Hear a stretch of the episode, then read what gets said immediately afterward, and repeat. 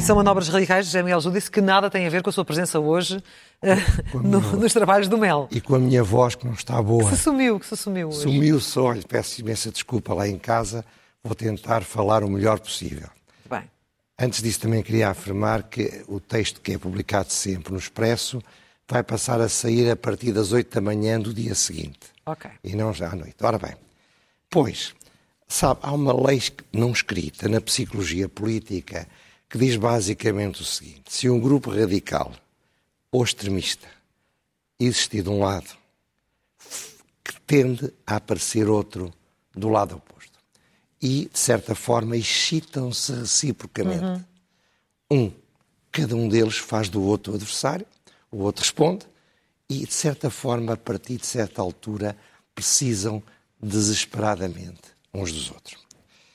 Ora bem, de acordo com esta teoria, é a minha teoria, não estou a, não estou a dizer que seja certa, o Iniciativa Liberal e o Chega cresceram mais porque o Bloco de Esquerda e o PC se tornaram mais poderosos aos olhos da direita, com a geringonça. Hum. Bom, mas se nós fizéssemos uma análise um pouco mais fina, podemos ver quem é que se opõe a quem. E aí em casa, como eu próprio, num primeiro momento, podemos concluir o PC é o adversário do Chega, o Bloco de Esquerda o adversário da Iniciativa Liberal. E porquê? Porque o Partido Comunista e o Chega são partidos mais conservadores, uhum. mais preocupados nessa medida com posições, de certa forma, mais arcaicas querem preservar coisas que, de certa forma, bem ou mal, já não existem. Por outro lado, o Bloco de Esquerda e a Iniciativa Liberal são mais urbanos, mais sofisticados, mais de o que se chama a esquerda caviar, e eu chamo também a direita caviar. Sim. São partidos mais intelectualizados, de gente mais nova, Embora ouvi dizer que num congresso do Bloco de Esquerda havia muitos poucos jovens, não sei se isso significa alguma coisa. Uhum. Portanto, ambos querem propostas mais fraturantes, mais desejadas de alterar os dados do problema. E, portanto, deveriam ser esses eh, extremos que deveriam estar a confrontar-se, mas não, porque não. o que se falou muito no, no, na convenção do Bloco foi precisamente do Chega Exatamente. e não da Iniciativa Ora, Liberal. O que é que acontece? É exatamente isso. O que é curioso é que os binómios não são esses. Os binómios têm sido, pode mudar, mas têm sido o Bloco de Esquerda e o Chega, o Partido Comunista e a Iniciativa Liberal. Sim. Eu pus-me a pensar, repito, como sempre que eu digo aqui, é provavelmente errado, mas é o que eu sinceramente penso que está certo. A principal causa é a seguinte: o Bloco de Esquerda é muito forte nos mídia. Eu costumo dizer, um pouco a brincar, que se as redações do mídia fosse quem votasse a Mortágua já era Ministra das Finanças, a Catarina Martins já era Primeira-Ministra e o, Francisco Louçã já vivia em Belém. Permita-me discordar totalmente consigo, ah, bem, não então, concordo nada é, com é, essa visão. É uma opinião, pronto. Acho que essa, essa lógica de que as redações de, jornal, de, enfim, de, as redações de jornais ou televisões são, são mais de esquerda, acho que já está bastante ultrapassada. Se calhar está. Se calhar está. Eu, eu não ando lá a perguntar a ninguém, posso estar enganado. Mas, mas Aliás, parece, o PC e o Bloco e o Chega deviam estar próximos até por uma razão. Aqui há 40 anos, eu lembro-me dizia isto. Hum. Havia um jornal que era um jornal bastante direito chamado O Dia. Sim. Para o qual o Partido Comunista estava a tomar conta de tudo. Sim. E havia um jornal próximo do Partido Comunista chamado O Diário. Sim, sim. Para o qual o fascismo estava a chegar no dia seguinte. Claro. Ao virar da esquina. E então eu dizia que se os partidários do Salazar e do, e do Cunhal não fossem tão masoquistas, só deviam ler o jornal oposto, porque só tinham alegrias. Em vez de lerem o seu próprio jornal, que só os fazia sofrer. Ora bem, é um pouco isso. De qualquer maneira, o Partido Socialista, o Bloco de Esquerda, seguiu essa, essa corrente, transformou o, o, o, o, Chega no seu fascista de serviço. Sim. É como se não se pudessem emocionar, para não dizer outra coisa, sem verem fascistas à frente. E, portanto, o, o Iniciativa Liberal, os meios de direita mais sofisticados odeiam o Bloco de Esquerda. Por mais variadas razões. E, portanto, também vão atrás da mesma fantasia. Pelo contrário, o Partido Comunista preocupa-se muito mais com a iniciativa liberal. Porquê? O Chega fala mais do passado e o passado é controlado pelo Partido Comunista. A narrativa da história de Portugal nos últimos 80 anos é feita por pessoas próximas do Partido Comunista. Por razões, aliás, em alguns aspectos, até compreensíveis. É a luta contra a ditadura. Por outro lado, a iniciativa liberal quer liberdade, quer liberalizar. Ora, isso é o enorme desafio para o Partido Comunista no futuro. Iria destruir tudo aquilo por que tem trabalhado bem, e conquistado Enquanto que o Bloco de Esquerda vive perfeitamente com, com isto. Isso, de certa claro. forma, o Bloco de Esquerda também é um partido liberal. É liberal socialmente, é liberal nos aspectos, não diria económicos, mas nos aspectos culturais. Enquanto que o Partido Comunista é muito conservador nesse E garantista e o, e o Iniciativa não é. Mas onde é que fica a direita mais tradicional no meio de tudo isto? Anda aos papéis. A direita anda aos papéis. E eu acho que, eh, e vou-lhe explicar porquê. A direita não percebeu isto. A direita, no fundo, é conservadora, prudente, cautelosa, pragmática, estatizante até um bocadinho. Sempre foi assim. O Salazar era um homem estatizante, como nós sabemos. Por isso, a, a direita, em vez de pensar que o seu inimigo era o PC, não acha que o seu inimigo é o Bloco de Esquerda. E concentra o fogo no Bloco de Esquerda.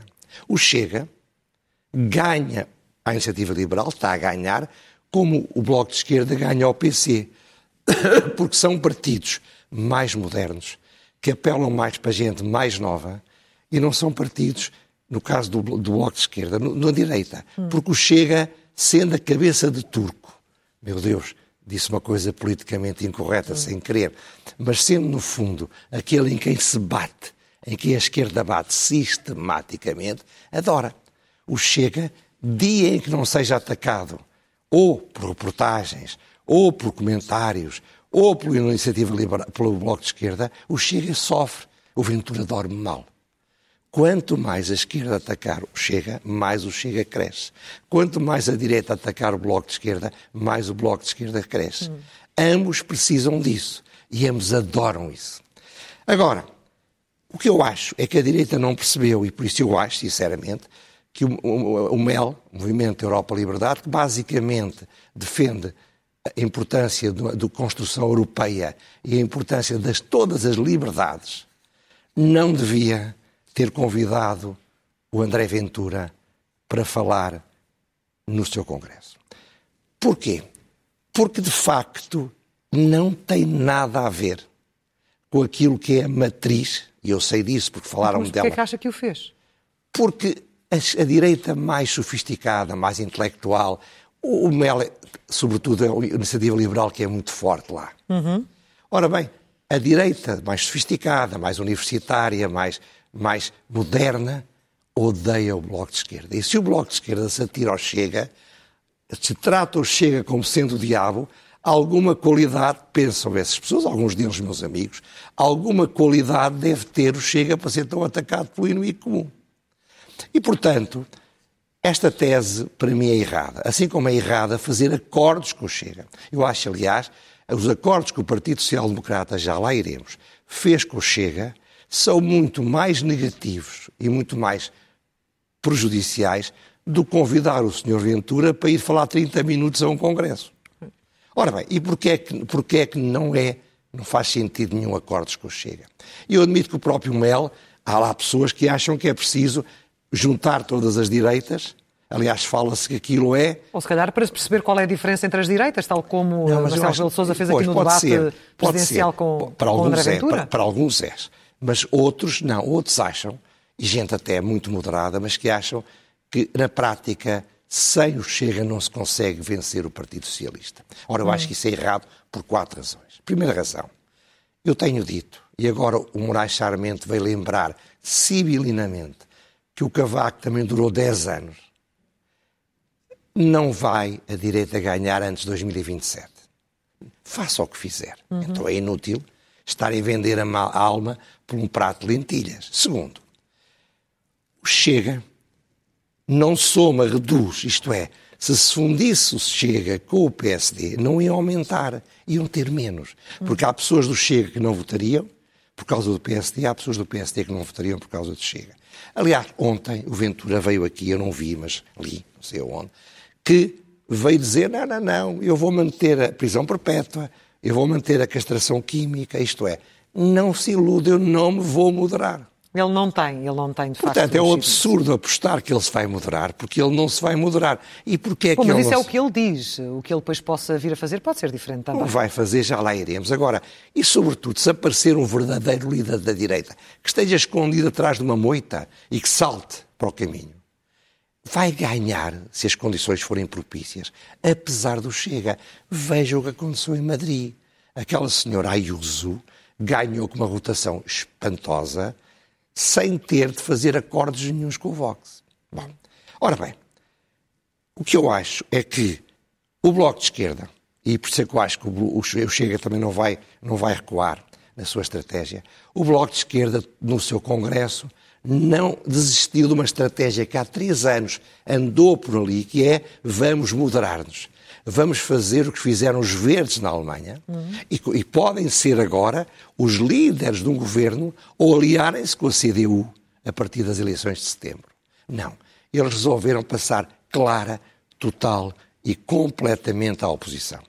Aliás, eles querem ser a oposição ao Partido Socialista querem que o jogo político seja entre o PS e eles. Para quê?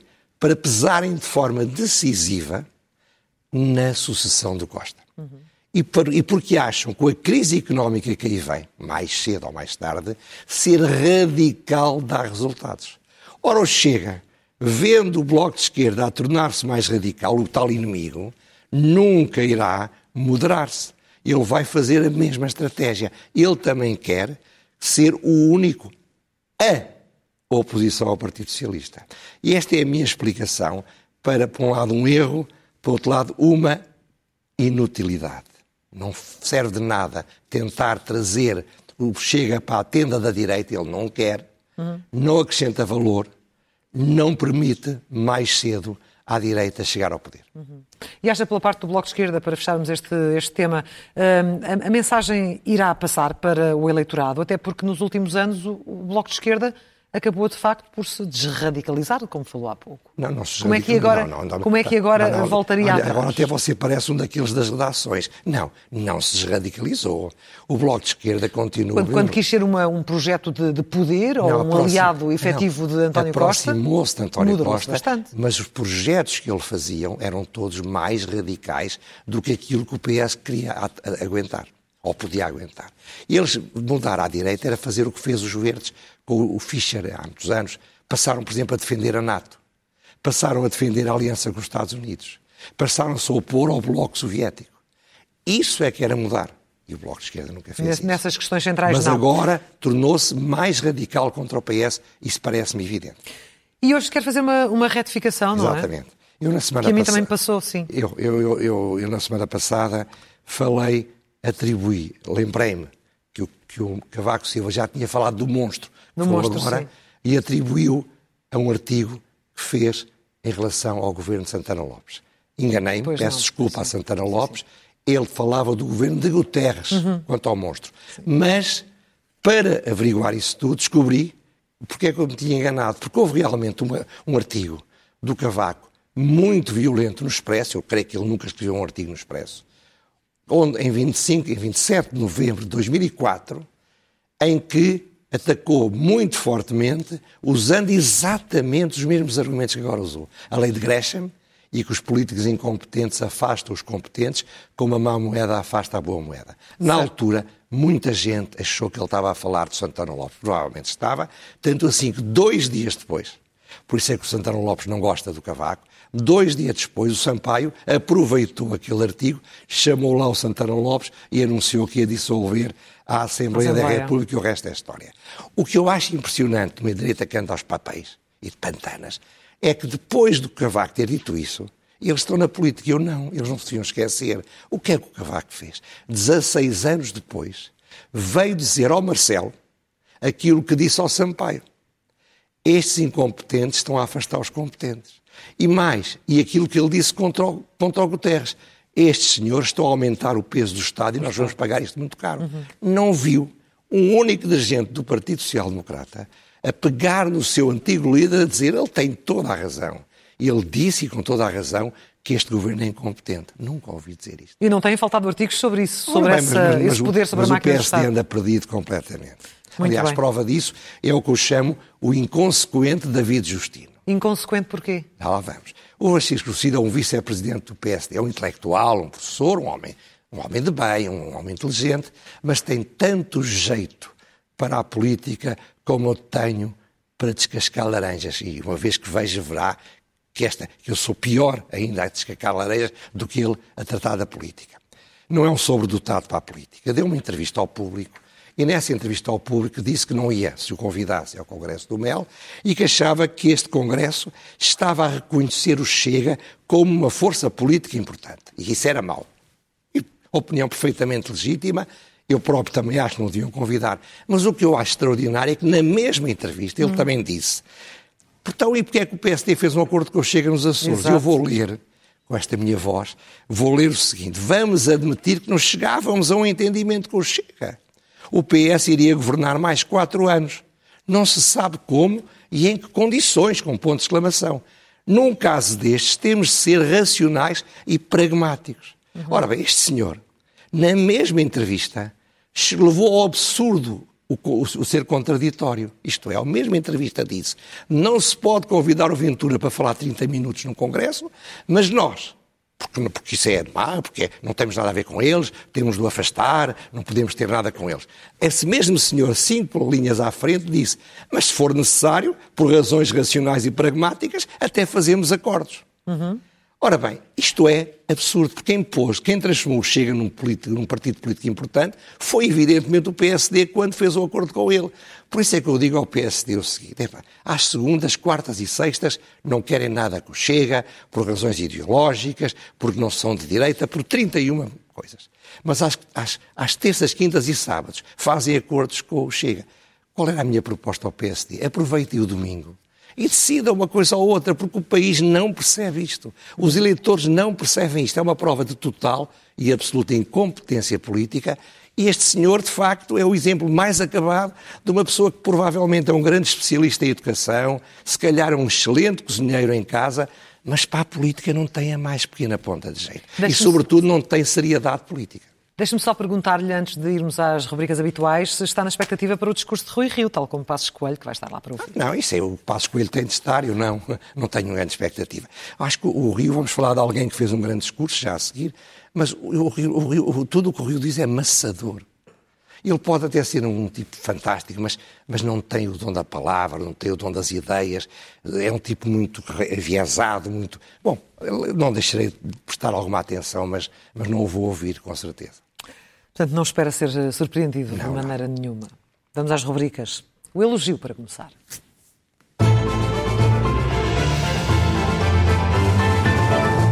E que é para quem? Para o João Coutinho de Figueiredo, precisamente pelo discurso que fez hoje de manhã e que eu ouvi, que eu fui orador, uhum. é, é, no, no MEL, que está a decorrer e continua amanhã. O discurso dele foi muito bom. Foi talvez o melhor discurso, o melhor texto a melhor intervenção. E sei que não é um texto que eu pedi depois o texto ele mandou umas pequenas notas, portanto falou com um guião ainda mais pequeno que o meu, o que valoriza o que ele fez. Sobretudo que ele falou que havia quatro nós, provavelmente agora vão falar sobre isso, que são terríveis, têm de ser resolvidos em Portugal. A estagnação económica, o desalento social, a cultura da desresponsabilização, uma falta de visão do futuro e da ambição. E foi também muito claro nos, na, na, na, é mostrar que nada tem nem nada quer ter a ver com o Chega. Portanto, claro que se não os médias, os mídias, em vez de falar do, do, do Iniciativa Liberal e do Cotrim, só falam de Ventura. Ai, não é verdade, José Miguel Júlio disse. Oh, oh. Peço desculpa, mas não é verdade. Veja aos jornais. Ainda hoje no Jornal da Noite tivemos uma peça sobre o que aconteceu não, hoje com o João Coutinho Figueiredo, precisamente. Será, Olha, consigo. Assim que será consigo. uma exceção. Não, não, não penso que seja. Mas obviamente que com Ventura também, e não foi propriamente a comunicação social que fez disto uma notícia. Acha que o Ventura não fosse lá, falariam tanto do, do Congresso. Veja bem, quem criou, quem criou a notícia daqui foi precisamente quando decidiram atacar o, o, o o Sérgio Vieira, ai, agora estou aqui com bloqueio, mas o do PS por causa, do, por causa da presença dele lá, foi o próprio PS. Lembras-te, temos falado Sim, disso, claro. não se lembra? Vamos às outras Vamos lá, vamos. O Sousa Pinto, ai, eu estou, agora eu estou, bloqueei. Fala amanhã. Vamos à próxima, e a próxima é ler é o melhor remédio.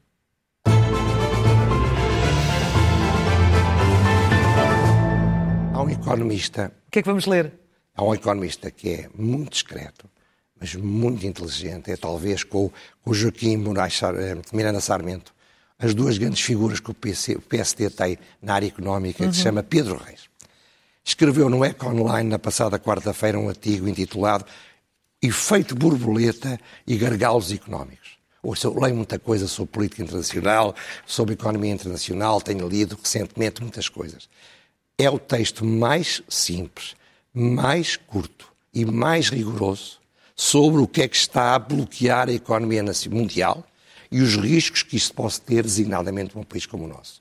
Leiam, saiu na quarta-feira no Eco Online e deve estar acessível, com certeza, mas peço, pelo menos, se não está aqui o António Costa, o do Eco, ponha isto visível, eh, porque merece É premium. Ah, então, que tiro do premium uma vez sem, sem, sem exemplo. Muito bem, efeito borboleta e gargalos económicos de Pedro Reis. A pergunta sem resposta.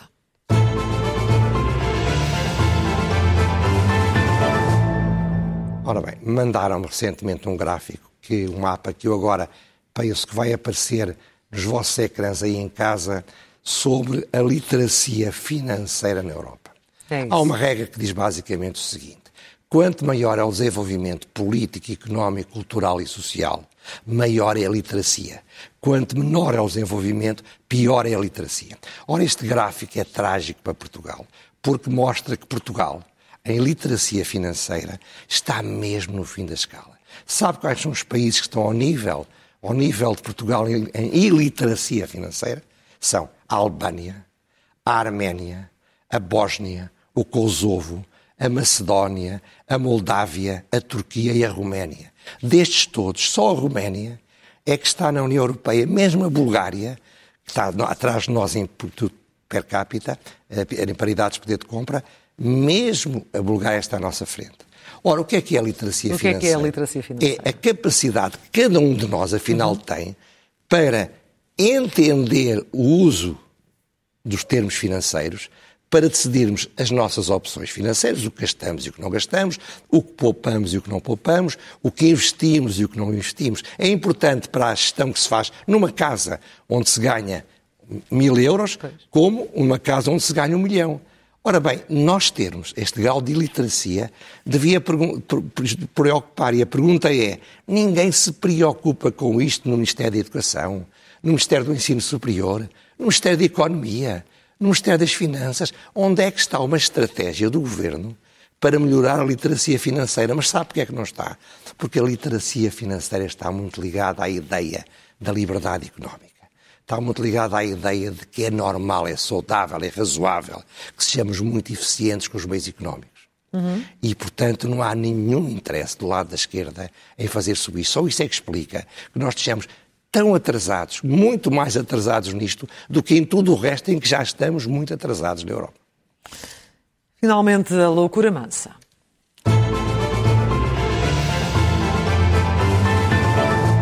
Lembra-se que aqui falei com algum espanto quando aquele doutor Carlos Antunes, que é um, um epidemiologista de- muito próximo do governo, ter dito não, não há problema nenhum, aquilo se passou com o Sporting, quando muito 4 em cada 10 mil infectados. Agora já multiplicaram por 5 a semana passada, afinal são 20. Não foi ele que multiplicou, mas alguém multiplicou. Se calhar agora estamos em 40. O Primeiro-Ministro diz que não é por aí, não é por aí. Ah, tá claro, ver. claro que têm, de proteger-se uns aos outros. Claro. Ora bem, para já seria uma loucura, primeira loucura mansa. Por causa disto, não, está todos os, os grupos de risco estão todos a ficar vacinados. Não há mortos. Fazer recuar a economia, a, a desconfinamento, a liberdade das pessoas, por causa disto é um disparate, é uma loucura total. Mas vai haver uma reunião do Infarmed na próxima o- sexta-feira e provavelmente o as regras da vão mudar. República, honra lhe seja, já disse, não Sim. contem comigo para um estado de emergência. Sim. Mas pior loucura é que perante isto se insiste em dizer que ninguém tem culpa. Eu já tinha, já tinha escrito isto quando de repente, hoje li, do mesmo Carlos Antunes, no que é o seguinte, e tudo isto demonstra o subdesenvolvimento, a falta de accountability. Sabe que é difícil traduzir accountability em Portugal? A responsabilização? É mais do que isso. É mais do que é responsabilização. mais do que isso. Mas não, não dá para falar muito sobre isso. Ora bem, o que é que disse o Dr. Antunes? Disse assim: a Administração Regional de Saúde do Norte estava muito bem organizada na segunda e na terceira onda. Teve uma estratégia diferente da, área da, da Administração Regional de Saúde de Lisboa e Val do Tejo. Essa, e se em Lisboa e Val do Tejo tivessem feito como no Norte, poderíamos ter poupado 4.300 vidas. Agora na terceira vaga. Na segunda e na terceira vaga, isto é, enfim, hum. sobretudo na terceira vaga, evidentemente. O que eu acho isto espantoso, este senhor está próximo do governo. Este senhor diz isto, 4.300 vidas é muita vida, que poderia ter sido evitada se apenas fizesse o que fizeram no Norte. Planeamento. Então, ninguém tem culpa disto. É, é, é, os adeptos do Sporting que também servem para isto. É, não é possível fazer nada. Eu acho que é uma, uma loucura mansa que, que ele diga isto e não tenha já vindo a Ministra da Saúde dizer duas coisas. Tem toda a razão. Apresento as desculpas aos portugueses e lamento, lamento ter, ter sido corresponsável por isto, ao dizer este senhor enlouqueceu, como quando disse quatro infectados também estava doido. Interne-se, trate-se, porque, não é, porque é mentira. Agora, alguém tem de dizer alguma coisa, até prova em contrário.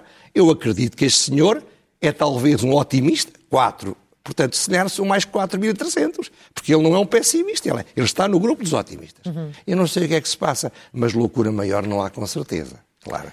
José Miguel Júdice. Aguentou a minha voz, mais ou menos. Ah, peço mas desculpa, conseguiu. Peço desculpa ter falado uma voz que se calhar não me entenderam. Não, mas não. amanhã, a partir das 8 da manhã, tem o guião no Expresso. Entendeu-se lindamente e suportou estes 25 minutos muito bem. Agradeço, José Miguel Júdice. Voltamos aqui a encontrar-nos na SIC Notícias na próxima terça-feira com mais umas causas.